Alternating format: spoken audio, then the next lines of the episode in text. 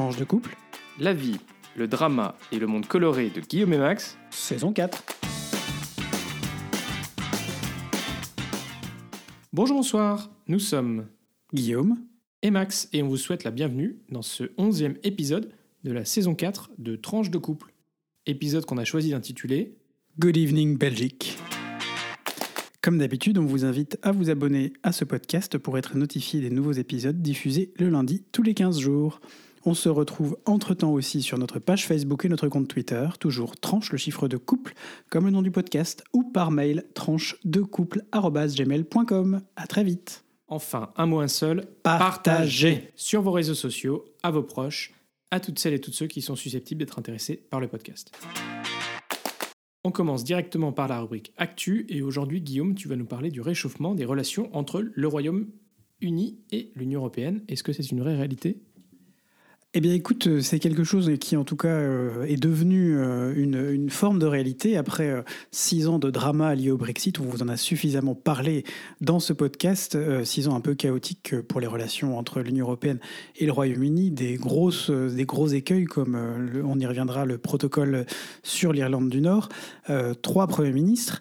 Le passage d'une première ministre express, évidemment, avec Liz Truss, qui, dans une de ses premières question qui lui avait été posée, est-ce que la France est un allié ou un ennemi, n'avait pas su répondre à ce moment-là euh, pour dire euh, quel était le statut de la France euh, selon elle. Les Anglais se sont choisis, enfin on va dire plutôt les Tories, le parti conservateur, ont choisi un nouveau Premier ministre au mois d'octobre en la personne de Rishi Sunak, qui était un fervent défenseur du Brexit, mais qui a envoyé, commencé à envoyer des signaux plutôt positifs, en tout cas qui semblent aller dans le bon sens pour euh, remettre en place une relation constructive avec Bruxelles et Paris. Il faut savoir que le Royaume-Uni, sans, la, sans euh, le tunnel sous la Manche, sans la France, sans les relations avec l'Union européenne, finalement, c'est une île euh, un peu isolée. Et euh, la volonté de Truss de faire du Royaume-Uni une sorte de, comme l'a dit la BBC, un Singapore on Thames, un Singapour sur, sur la Tamise, n'a pas beaucoup convaincu les banques et les, membres de les- les milieux d'affaires, en tout cas euh, à Londres. Alors, euh, l'Union européenne reste le premier euh, partenaire économique du Royaume-Uni. Il faut imaginer donc qu'on peut difficilement rester en froid pendant des années sans que ça ait un impact. On voit déjà aujourd'hui que le Royaume-Uni est entré en récession. C'est l'un des seuls pays dans la zone Europe, je ne parle pas de l'Union européenne, mais la zone Europe qui soit entrée en récession à cause notamment de la guerre en Ukraine et de ses conséquences sur un certain nombre de notamment les coûts de l'énergie. Ce euh, changement de paradigme que euh, le nouveau Premier ministre Rishi Sunak euh, semble, vouloir euh, mettre en place euh, viendrait donc du fait que euh, il s'est aussi rendu compte que le Royaume-Uni ne peut pas agir seul face à la Russie. On a vu que le Royaume-Uni prendre euh, une position de leader dans un certain nombre de- d'envois, notamment d'armes, vis-à-vis de l'Ukraine. Depuis le début, Boris Johnson a été un des premiers hommes politiques à visiter Kiev après le début de la guerre. Il l'a fait deux fois d'ailleurs pendant, pendant son mandat. Et le Royaume-Uni était un des premiers pays à s'engager à envoyer des armes, notamment des armes lourdes, en Ukraine. Aujourd'hui, on se rend compte que l'Union européenne est divisée. La réunion de Rammstein, pas plus tard que hier, le, avant-hier, pardon, le 20 janvier, d'un certain nombre de chefs d'État euh, de pays de l'OTAN, euh, a montré une Europe effectivement euh, partiellement désunie, en tout cas, puisque euh, l'ensemble des pays présents, sauf deux, l'Allemagne et la Hongrie, ont euh, été en faveur d'envoyer des armes lourdes, notamment des, les fameux tanks Léopard 2, en, en, Ukraine. Donc voilà, la place du Royaume-Uni aujourd'hui euh, reste celle d'un partenaire important de l'Union européenne, euh, mais les sujets sensibles restent, euh, comment, restent à régler, notamment la question de euh, la frontière avec l'Irlande du Nord. Alors là-dessus, euh, il y a quelques temps, ce pas, pas plus tard qu'il y a quelques jours, en fait, des premières, euh, il y a eu un premier accord entre l'Union européenne et le Royaume-Uni euh, sur euh, le partage de données euh, au sujet euh, du euh, du commerce qui a lieu entre l'Irlande du Nord et, l'Ir- et- et l'Irlande. Donc pour rappel, la frontière entre l'Irlande et l'Irlande du Nord est un sujet extrêmement sensible. Il y a eu plus la guerre euh, là-bas, il n'y a pas si longtemps que ça, il y a une trentaine d'années en, arrière, euh, sur euh, la séparation en- entre les deux pays. C'est toujours une question euh, sensible pour le Royaume-Uni comme pour l'Union européenne. Alors, est-ce que euh, ce premier accord pourrait, euh, disons, ouvrir la route à, une euh, un accord plus large sur le transport? On peut l'espérer, puisque même s'il y a encore des, désaccords sur un certain nombre de, points, ce, ce, premier accord sur le libre-échange entre l'Irlande et l'Irlande du Nord permet de faire un premier pas. Pour rappel, donc, L'Irlande du Nord aujourd'hui, les contrôles, il est, question ici des contrôles sur euh, les biens et les services qui sont échangés entre l'Union européenne et le Royaume-Uni via l'Irlande du Nord. Aujourd'hui, les contrôles n'ont pas lieu à la frontière entre l'Irlande et l'Irlande du Nord, justement parce que c'est une question cette frontière est une question assez sensible, mais bien euh, au départ des marchandises euh, de l'Irlande du Nord vers le Royaume-Uni. Alors, on parle notamment de produits comme par exemple la nourriture. On sait que c'est une question qui euh, est sensible puisque l'Union européenne a mis en place un très grand nombre de règles vis-à-vis de la nourriture et que le Royaume-Uni essaye euh, depuis le Brexit, de s'en affranchir de plus en plus, mais s'est rendu compte que on arrive à un moment donné où euh, si on s'affranchit trop de ces règles, on ne peut plus mettre en place, euh, voilà, on ne peut plus euh, importer euh, ces biens, y compris vers l'Irlande du Nord, puisque le contrôle a lieu en mer, dans la mer, entre l'Irlande du Nord et, l'île du Royaume-Uni.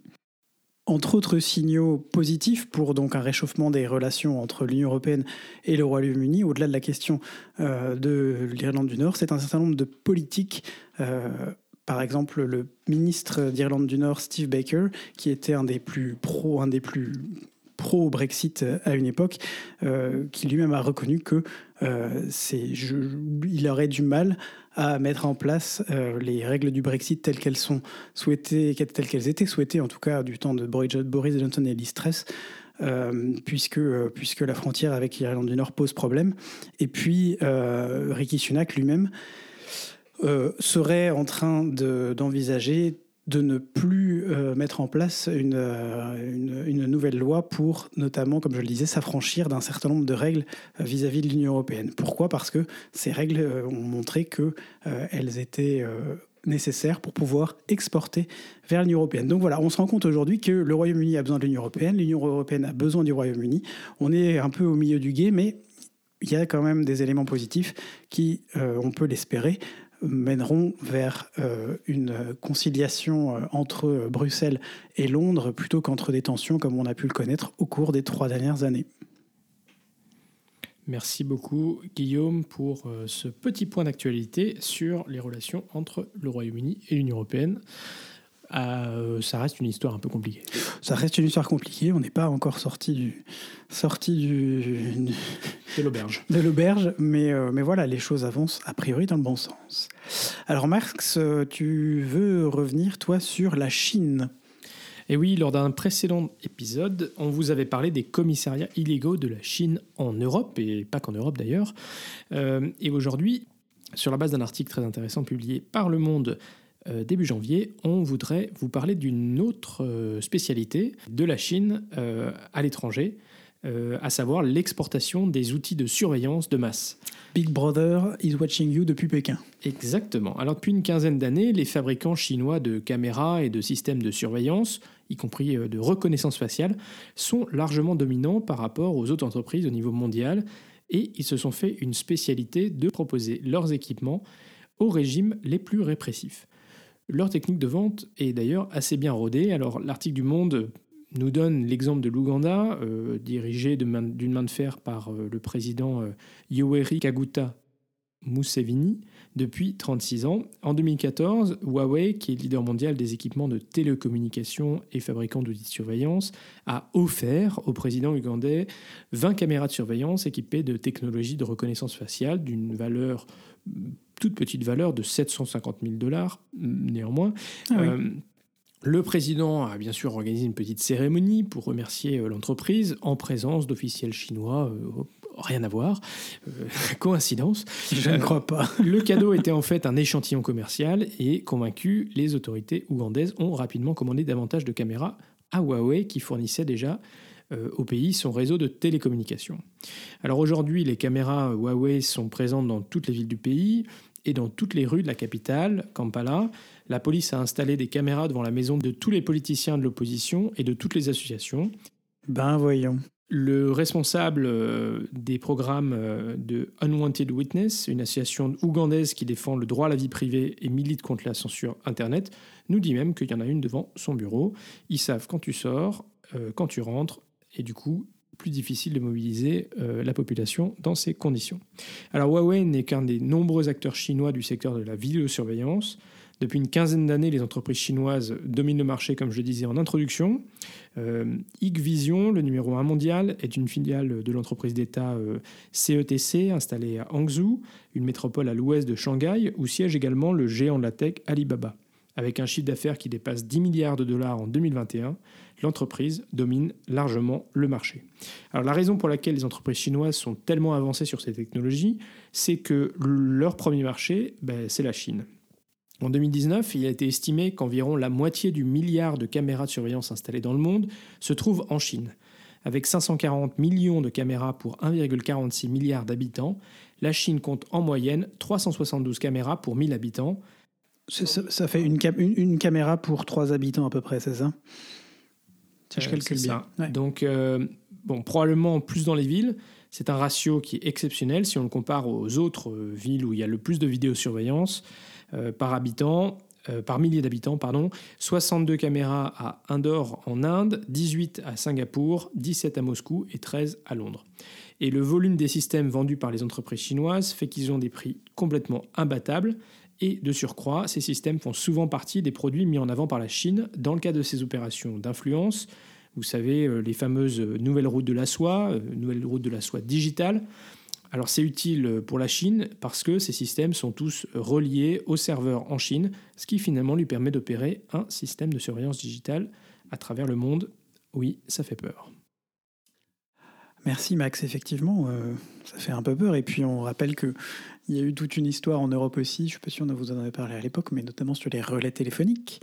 Euh, et sur le fait qu'un certain nombre de relais téléphoniques commandés par les pays européens venaient de Huawei, mais qu'il serait peut-être plus judicieux euh, de commander européens, n'est-ce pas, pour, euh, éviter une fuite malheureuse, malencontreuse de données involontaires vers les serveurs chinois? Oui, c'était une grande opération d'ailleurs menée par les États-Unis au départ pour dire attention, il est dangereux que notamment les cœurs de réseau, au travers de la 5G, hein, parce que les Chinois sont sont assez avancées et proposent aussi euh, des, prix assez imbattables, euh, que donc les équipements de cœur de réseau euh, de télécommunications ben, soient aux mains de, Huawei, parce qu'on sait que les entreprises chinoises ben, sont toutes reliées à l'État chinois, et voilà, il y a quand même des données sensibles qui passent par les réseaux de télécommunications. Et donc les États-Unis ont fait de grosses campagnes de, de communication envers euh, les pays euh, occidentaux, leurs alliés, pour dire euh, attention, c'est un problème de, très important.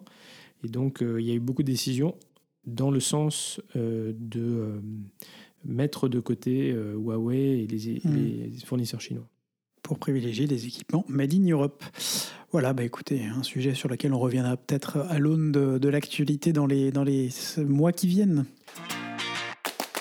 Bon alors comme on est euh, Guillaume le 22 janvier, le jour où on enregistre ce, euh, cet épisode, on s'est dit qu'on allait faire euh, au lieu d'une d'un point belgitude. Xinian Hao, Max? Voilà, une petite, un petite actualité sur la fête du tête. Ou alors Chung Nam Moi.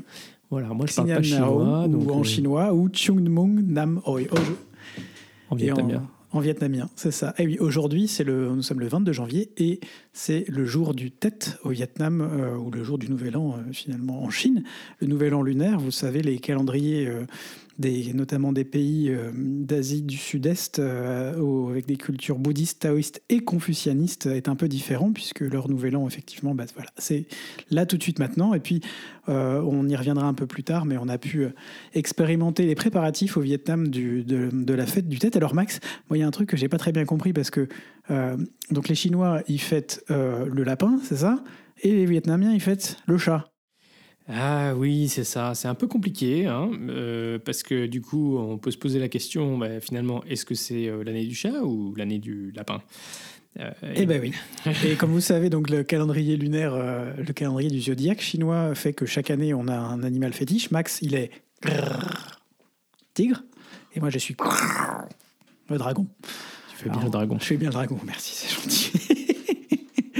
Et euh, selon ce calendrier euh, du zodiaque, donc, euh, on- chaque année, il y a un animal qui est mis à l'honneur. Alors, en Chine, cette année, c'est donc le lapin, le lapin d'eau pour être précis. En Chine et dans la en plupart Chine des et dans la pays, plupart des pays d'Asie. d'Asie du Sud-Est. Mais le Vietnam, Eh oui, le Vietnam a décidé de, de faire un peu bande à part et de fêter cette année le chat. Pourquoi le chat? Alors il semble que tout simplement, eh bien, dans la culture, dans le- les mythes, la mythologie euh, vietnamienne, le chat a couru un peu plus vite que le lapin et a récupéré sa place euh, sur, euh, sur le zodiaque. Une théorie affirme que la prononciation du caractère chinois pour le lapin en vieux chinois ressemble beaucoup au mieux mot vietnamien pour le chat. Voilà, ça c'en est une. Je ne sais pas si c'est la bonne ou pas, mais en tout cas, on souhaite aujourd'hui donc une bonne année à nos, à nos amis vietnamiens et, et chinois.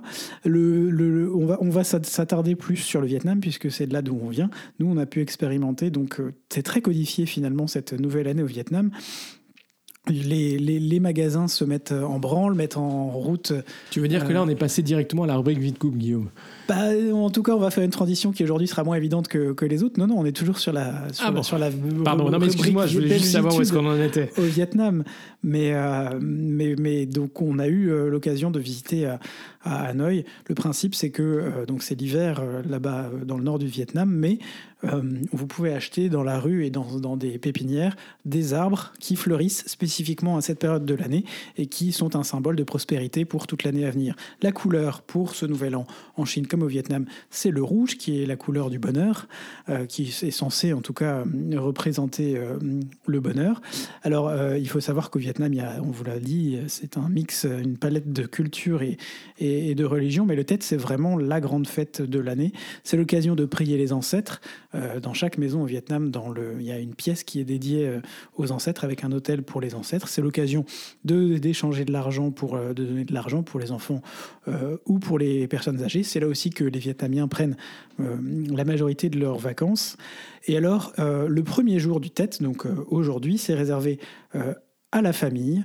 Donc chacun, les familles se retrouvent, fêtent ensemble, partagent des repas, discutent. Et puis, il faut savoir que la première personne qui rentre dans la maison hors de la famille est extrêmement importante puisqu'elle détermine en principe toute l'année. Donc on va pas laisser n'importe qui rentrer en premier dans sa maison. On va demander euh, à une personne euh, dont on pense qu'elle va nous porter chance ou qui a euh, un bon background, comme on dit, un, un bon, euh, un bon calibre pour, euh, pour apporter du, du, voilà, du, bonheur, de la prospérité euh, pour, euh, pour l'année à venir. Donc c'est- quelque chose que, Et- et- dont on est... Ouais, vas-y. Non, et, et- et les couleurs, t'en parlais, on a vu beaucoup d'objets. Et donc, c'est euh, rouge et or qui symbolisent euh, prospérité et bonheur. Et puis, euh, les chrysanthèmes jaunes, on a vu beaucoup aussi, Mm. symbolisant la longévité. Absolument. Et donc la personne qui est idéalement atten- attendue, je, je lis ça à l'instant, c'est un homme prospère, marié, ayant des enfants. On n'est pas dans le woke encore au Vietnam, alors qu'à l'inverse, une femme célibataire sans enfant n'est pas une visite convenable. Voilà, bon, ça c'est- pour la petite, petite anecdote.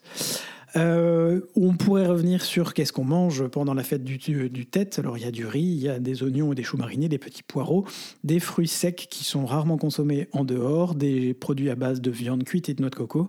Bref, Du Euh, riz gluant. du riz gluant, voilà, c'est ça. Et les deux principales salutations au Vietnam sont Chuk Mung Nam Moi, bonne année, et Kung Chuk Nam Tsuan, vieux gracieux du nouveau printemps.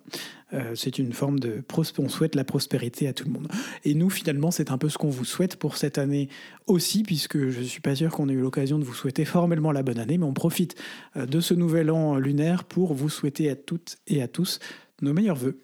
Voilà, meilleurs vœux. Et surtout, euh, ben, euh, je, pe- je pense qu'on peut peut-être en, en profiter aussi pour vous dire que. euh, pour vous féliciter ceux qui ont écouté l'épisode, notre dernier épisode, parce qu'on a tout à fait conscience que la qualité sonore était absolument. J'ai pas osé le réécouter. Très mauvaise. et donc, voilà, désolé, voilà, on est revenu à un équipement un peu plus, un peu plus classique. Ça n'a pas été simple. Max a dû se battre pour remonter l'équipement. Bravo, Max. Thank you. Et donc, euh, bah, on va faire une petite transition directement, euh, puisque dans notre dernier épisode, euh, on vous Sans a présenté. finalement, on passe du Vietnam au Vietnam. Oui, mais là, on est dans la rubrique vite couple. Un petit peu d'organisation, Guillaume. Il faut être structuré. Bon, Euh, donc, dans notre précédent épisode, dont la qualité n'était pas terrible, on vous a parlé de la première partie de notre voyage au Vietnam. Donc, on vous a parlé du nord, on vous a parlé aussi du centre du pays, avec les villes de, de Hue et de Hoi An. Euh, et donc, eh ben, on va faire la suite de notre voyage, parce que après le centre du pays, nous sommes descendus dans le, Le sud. sud. Alors, première bonne nouvelle, il faisait chaud. Ah oui. C'était déjà une grosse différence. Alors, dans le centre, il faisait relativement agréable. C'était c'était correct. Mais dans le sud, il faisait carrément chaud. Et on a vu un peu de soleil, effectivement. Mais c'est quand même les, les, les quatre, les- la dernière semaine de ce voyage, c'était un peu la semaine de tous les extrêmes, quoi. On arrivait, euh, arrivait sur plus de chaleur. On a vu euh, des villes fort différentes, des ambiances fort différentes. Euh, on a passé beaucoup de temps dans la voiture aussi. voilà. Alors, euh, donc notre dernière étape euh, de ce voyage, bah, c'était la ville de Ho Chi Minh Ville. Ho Chi Minh Ville qu'un certain nombre de Vietnamiens continuent d'appeler Saigon. Alors, euh, notre guide nous a expliqué qu'en réalité, Saigon, c'était vraiment le cœur de la ville de Ho Chi Minh Ville, hein, vraiment le, centre historique. Donc, en principe, c'est comme ça que, que- la distinction se fait. Alors, ce qui est tout à fait étonnant, c'est qu'on atterrit dans cette ville, dans un aéroport en fait qui est au, cœur de la ville, parce Qui que aujourd'hui euh, effectivement. à l'époque, elle Ouais. était en- l'aéroport était en périphérie, mais euh, la ville de, de Ho Chi Minh Ville, euh, ben, c'est quand même 10 millions d'habitants hein, sur la sur la- l'agglomération. Alors, euh, quelques, quelques chiffres qui sont quand même pas inintéressants pour mettre en perspective. 10 millions d'habitants, 6 millions de scooters, 1 million de voitures, et on ne compte pas, euh, bien sûr, les bus euh, et les camions. Vous imaginez Et une circulation euh, horrible. Et comme dit Dramatique. Guillaume, on a passé énormément de temps dans la voiture. Euh, On était à 20 km voilà. heure en moyenne. On, n'est pas, on a fait deux excursions en dehors de la ville. Une excursion au, au tunnel de Cuchi, qui étaient des tunnels qui ont été creusés par les, les Viet Cong pendant, le, pendant le, la guerre du Vietnam. Une quarantaine de kilomètres au nord de, Une quarantaine, c'est pas très loin. hein. de, de Ho Chi Minh euh, et à peu près deux heures et demie de voiture pour y arriver. Le temps qu'on a passé là-dedans. Quoi. Ah bah après, euh, on est dans les tunnels, on était plus à l'étroit, hein, on continuait d'être Ouais. d'être euh, euh, bien entouré. C'est des tunnels qui ont donc été creusés par les résistants euh, pendant la, pendant la guerre du Vietnam et qui font, on a vu euh, des, des tunnels, enfin, ceux, dans lesquels nous sommes allés euh, font 70 cm de haut et une cinquantaine de centimètres de large. Oui, on pourra vous mettre une petite vidéo si vous voulez de, sur nos réseaux sociaux, mais euh, il y a à peu près euh, 250-300 km de, de tunnels dans la région de Cuchi. Et donc, euh, voilà, c'était vraiment euh, la, la résistance. Une qui, ville euh, organisée sous les, sous les rizières et sous les. Assez, assez spartiate, hein, faut quand même le dire. Oui, bah oui. Euh, mais ils, ils faisaient la cuisine et ils avaient des systèmes pour que la fumée euh, ne sorte pas à l'endroit où ils étaient.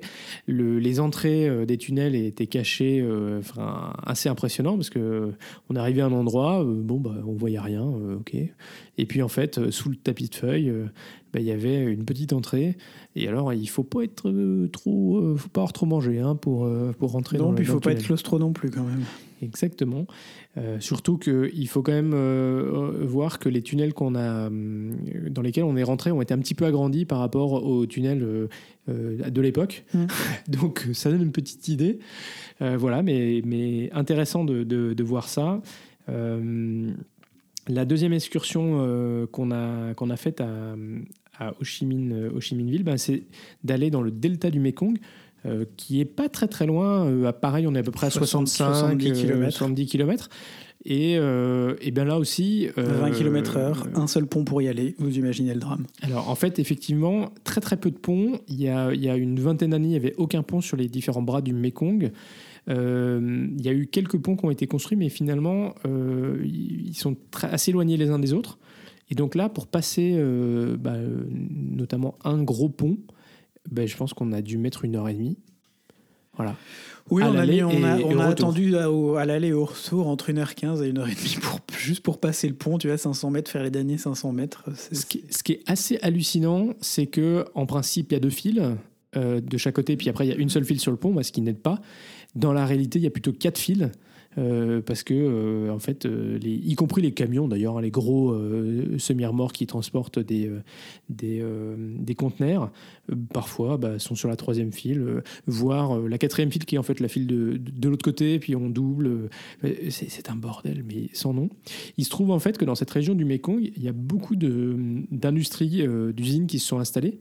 Euh, et, du coup, il y a un trafic de camions qui vers la capitale, enfin vers la capitale économique, on vous l'avait dit, Ho Chi Minh, Ville est la capitale économique, euh, en fait euh, très très important, des allers-retours. Peut-être que la période aussi n'a pas, pas aidé parce que c'était comme c'est la, la fin de l'année et le, la préparation du Nouvel An chinois, il y a aussi beaucoup de produits qui sont transportés pour être vendus pour, pour, les fêtes. Mais néanmoins, une expérience un petit peu particulière. Ouais. On peut parler un petit peu de Ho Chi Minh Ville, euh, peut-être. On peut parler rapidement de Ho Chi Minh Ville. C'est une ville qui est, enfin, c'est hyper congestionnée. C'est une ville pleine de contrastes avec des immenses buildings en verre euh, qu'ils ont construits récemment et puis des quartiers encore euh, plutôt, des quartiers résidentiels pas pauvres dans lesquels on n'est pas sur des contrastes aussi forts que ceux qu'on avait pu vivre à Bombay, notamment en Inde, mais on est sur une ville quand même tout à fait active avec beaucoup de bruit, d'odeur et, et, de lumière, euh, un peu toujours, toujours partout. Alors, je ne sais plus si on vous a expliqué comment on traversait au Vietnam, mais là, c'est typiquement l'endroit où, où appliquer cette règle. Quand on traverse au Vietnam, on regarde droit devant soi, on avance, on ne ralentit pas, on n'accélère pas et on passe de l'autre côté. Alors, moi, j'ai trouvé quand même qu'il y avait un, quand même un contraste entre la ville de Hanoï, donc la capitale politique, et, euh, et la ville de Ho Chi Minh, euh, capitale économique. Ça paraît presque plus calme, Hanoï. Oui. Pourtant, quand on arrive à Hanoï, on est. on est. Alors voilà, il y a beaucoup, beaucoup de monde, il y a beaucoup de bruit, des klaxons, c'est très traditionnel de l'Asie. Euh, mais c'est vrai que dans un sens, la Ho Chi Minh paraissait encore moins accessible, entre guillemets, il y, a des flots de, voitures incessants. Peut-être que la grande différence, c'est qu'il y avait plus de voitures euh, que euh, de scooters, là où peut-être qu'à Hanoï, la majorité du trafic, c'était quand même des scooters. Alors ça change peut-être aussi la perception. Euh, beaucoup, beaucoup de voitures à Ho Chi Minh. Mais une ville énorme, pas, moi ça me ça n'aura pas été mon meilleur souvenir. Euh, voilà, c'est cette ville de Ho Chi Minh. Non, globalement. Et puis on a, on a, non, enfin c'est une ville intéressante, mais pour y passer une, journée, une grosse demi-journée, une journée. Euh, nous, on a terminé aussi juste avant de prendre l'avion pour partir par le musée de la guerre. Et il faut dire que c'est peut-être pas le musée qu'il faut, euh, qui, auquel il faut aller. Bon, pour terminer, c'est un musée qui est, qui est vraiment très intéressant, mais où on trouve un certain nombre d'images très crues. Euh, et donc pour sortir, la dernière chose qu'on faire ça comme dernière chose qu'on fait avant de partir du Vietnam, je, je voilà, je, je ne vous, je ne vous le conseille, je ne vous le conseille pas. Et puis, euh, et puis voilà, donc après, on a, on a pris l'avion, on a atterri à Singapour. Alors là, c'est le contraste. On, est, on est passé dans un monde totalement différent. Il fait plus chaud, il fait plus humide. On est dans une espèce de ville futuriste, on se croirait dans Star Wars. On avait une vue d'une chambre d'hôtel sur des espèces de buildings, euh, de, d'immeubles d'habitation de toutes les formes, toutes les tailles. Enfin, ce il manquait plus que les vaisseaux spatiaux qui, qui se baladent entre les deux. c'est la première chose que j'ai pensé. Et à côté de ça, c'est vert. Partout, il y a des arbres, des parcs, des... c'est impressionnant. Oui, donc c'est la ville, euh, enfin une des villes probablement les plus riches d'Asie. C'est euh, du coup un, contraste pour nous qui avons découvert l'Asie bah, au travers de l'Inde, au travers du Vietnam, euh, donc plutôt des, pays en, en, développement avec des grands contrastes de, de, pauvreté, mais un niveau de richesse qui est quand même assez limité. Et là, bah, Singapour, c'est quand même, voilà, c'est une ville. Euh, et surtout, on était dans la partie aussi euh, plutôt centre, centre de la ville, avec les, effectivement les, les buildings de, business, euh, avec voilà, on a, vu, on a eu l'occasion aussi, grâce à nos amis qui habitent à Singapour, de pouvoir découvrir un peu une partie de de leur réalité d'expatriés à Singapour, parce qu'il faut voir qu'il y, y a une vraie différence à Singapour entre les, les locaux, les Singapouriens et euh, les expats, euh, y compris d'ailleurs euh, en termes de prix d'accès, parce que toutes les activités à Singapour sont payantes. C'est quand même une, ville assez chère. Hein. c'est une ville très chère. Voilà, donc, donc tout était assez cher. Et donc on a eu l'occasion aussi de, de pouvoir voir certains aspects de la, vie d'expatriés, notamment les, les, fameux clubs un peu à l'anglaise. Euh, donc vous êtes membre d'un club et à l'intérieur du club, bah, vous avez un certain nombre d'activités, de, facilités. Euh, oh, donc on, est, allé voir des, amis là-bas qui, c'est vrai, ont du coup un peu de moyens et nous ont montré une, facette de la ville qui, est très, très agréable, hein, effectivement, qu'on n'aurait probablement pas vu de nous-mêmes. C'est ça aussi qui était, qui était intéressant à faire, je pense. Alors on s'est baladé euh, dans, Singapour, on a, notamment euh, visité les jardins qui sont euh, sur la baie de Singapour, Gardens on the Bay, qui sont assez connus, où il y a notamment des serres avec un certain nombre de, plantes. on a vu la serre nuage dans la, dans la, jungle, qui était vraiment assez chouette, avec beaucoup d'eau, avec, des superbes plantes. Euh, on a aussi, euh, on s'est baladé sur, sur le bord, on a, il y avait un peu des, des structures un peu futuristes aussi. Mhm. Euh, on a vu le fameux hôtel qui est avec les, trois piliers et l'espèce de bateau en, hauteur, qui est assez connu sur les cartes postales ou voilà, les images de, Singapour. On, a, on s'est baladé dans le, dans le vieux centre historique, qui est aussi en même temps le, le centre euh, comment dire, où il y a les, toutes les tours de, des banques notamment, mmh. banques d'affaires. Le Central Business District, le quartier d'affaires, en somme. Et à côté, vous avez toutes ces petites maisons de l'époque coloniale, et notamment euh, Little India, Chinatown. Voilà, donc ça c'est vraiment euh, bah, très intéressant aussi de voir ces, ces contrastes. et puis on a eu l'occasion, avant de repartir, d'aller visiter le jardin botanique euh, de euh, Singapour, avec notamment une partie dédiée aux orchidées, euh, puisqu'ils développent des, des orchidées spécifiques, d'ailleurs qui nomment, enfin donc qui attribuent des noms à des grandes personnalités politiques. Qui visitent la ville. Voilà. Mais, Marc Rutte. Greta Thunberg n'a pas encore la sienne, mais on a Marc Rutte, Barack Obama. Non, elle ne prend pas l'avion pour venir à Singapour. La reine Elisabeth, qui se sont fait déjà attribuer leur, et euh, voilà, donc euh, très, très intéressant en tout cas. Euh, alors on a eu très très chaud aussi dans, mm. dans, cette, cette journée-là. mais en tout cas, une, une belle découverte, une ville assez fascinante.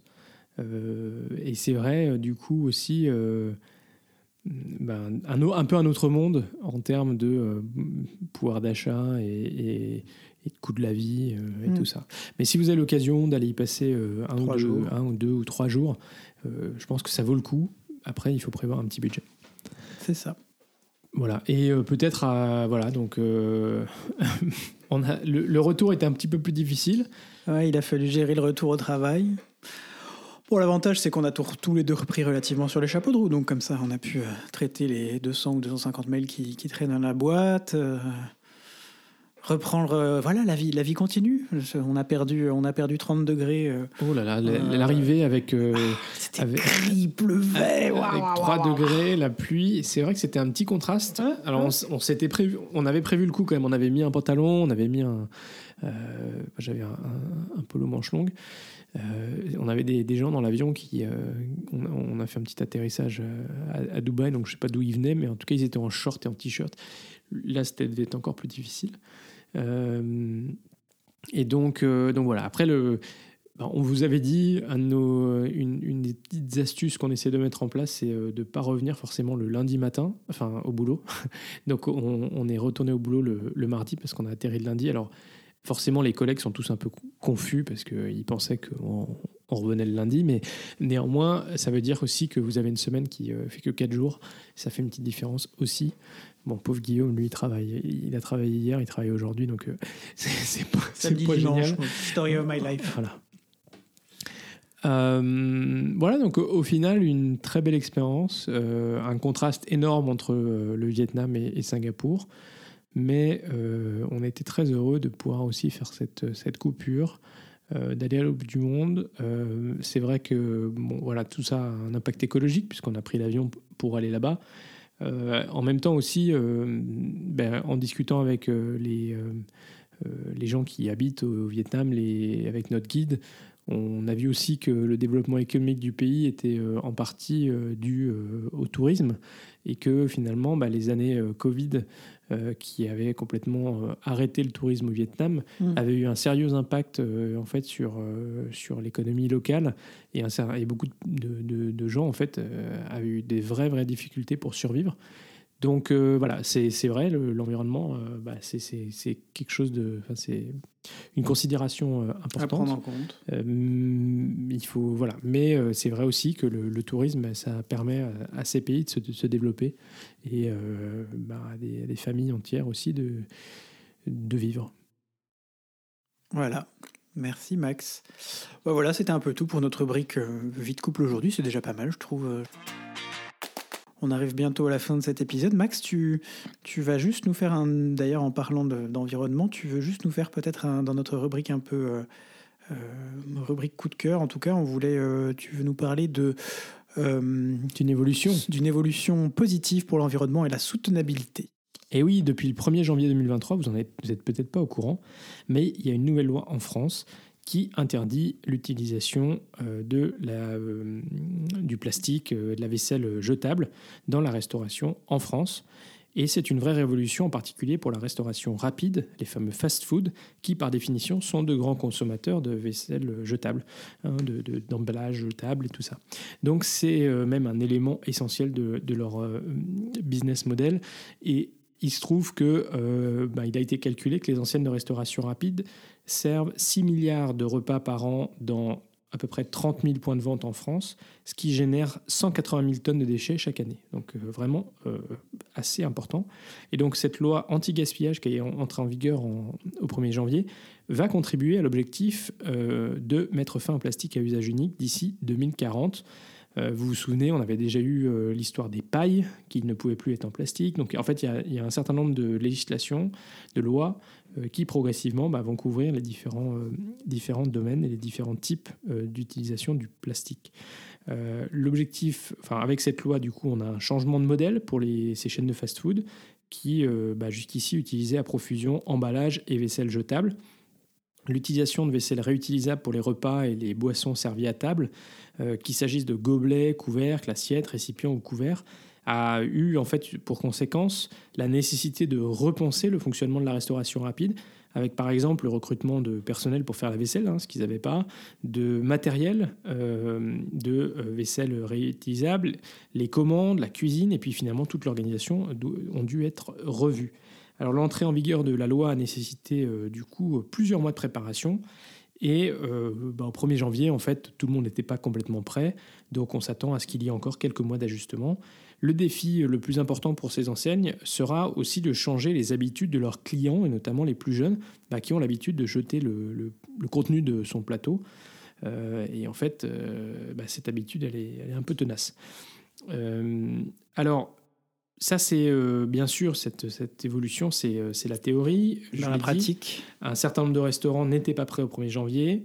Euh, Il y a des considérations très pratiques parce que euh, finalement, les, vous imaginez bien que dans ces fast-foods, euh, l'organisation de l'espace a été vraiment pensée au millimètre. Et donc, finalement, intégrer un lave-vaisselle industriel, intégrer des espaces de, pour que le personnel euh, qui s'occupe de ces matériels, l'entreposer, ce matériel et tout ça, bah, ça demande, euh, par exemple, de faire des travaux. Euh, et même si on peut se féliciter de cette évolution, ici en Belgique par exemple, on n'a pas cette, cette loi, on peut aussi regretter que la loi soit incomplète, puisque je l'ai dit, l'obligation d'utiliser de la vaisselle réutilisable s'applique que pour les consommations prises sur place. Et euh, ben, la vente à emporter, elle constitue à peu près 70% du chiffre d'affaires de certains établissements. Donc des quantités importantes d'emballage à usage unique euh, vont continuer à être euh, proposées. Jusqu'à jusqu'à ce que euh, on ait une interdiction qui concerne également la vente à emporter. Pas de date fixée à ce stade, mais certaines enseignes s'y préparent déjà. Alors forcément, ça devra passer par des systèmes de consigne, hein, parce que je l'ai dit, 70% c'est de la vente à emporter. Voilà, donc... et, euh, et certaines enseignes se sont déjà, euh, ont déjà eu des situations un peu euh, surprenantes, comme McDo, qui a été un des premiers à mettre en place cette vaisselle réutilisable, mais qui s'est retrouvé à court de vaisselle réutilisable, puisque les gens partaient avec à la maison. Ouais, ça, euh, ça c'est Il sûr. va falloir trouver des solutions, c'est sûr. Voilà. Alors, euh, bon, il y a aussi des aides. Il y a un fonds de 50 millions d'euros par an qui a, qui a été mis en place par le ministère de la Transition écologique en France pour aider au déploiement des euh, premières solutions d'emballage euh, réemployables euh, dès cette année. Bon, voilà, c'est une bonne évolution, mais, mais on n'y est pas encore. On n'y est pas encore. Merci Max, ben voilà, ça y est, c'est déjà la fin de cet épisode. Retour sur un épisode un peu plus traditionnel après notre, notre petit écart d'il y a deux semaines. Merci beaucoup de nous avoir écoutés, ça nous a fait très plaisir. On espère que, que, que ça vous a plu. Si le podcast vous plaît, on n'hésite pas euh, à vous le redire. Faites-le euh, découvrir Partagez, autour de partagez, vous. partagez. Mettez-nous une petite note, un petit commentaire, ça nous fera toujours euh, plaisir. Vous pouvez nous mettre aussi un like sur YouTube ou sur Twitter, un petit pouce bleu sur Facebook. Et voilà, le, le podcast reste diffusé donc le lundi tous les 15 jours. Ou le dimanche soir pour les plus pressés. D'ici au premier, prochain épisode, ben, on vous souhaite euh, que une très belle, très belle semaine, deux très belles semaines. On vous embrasse. Et à très vite pour de nouvelles tranches. Coloré.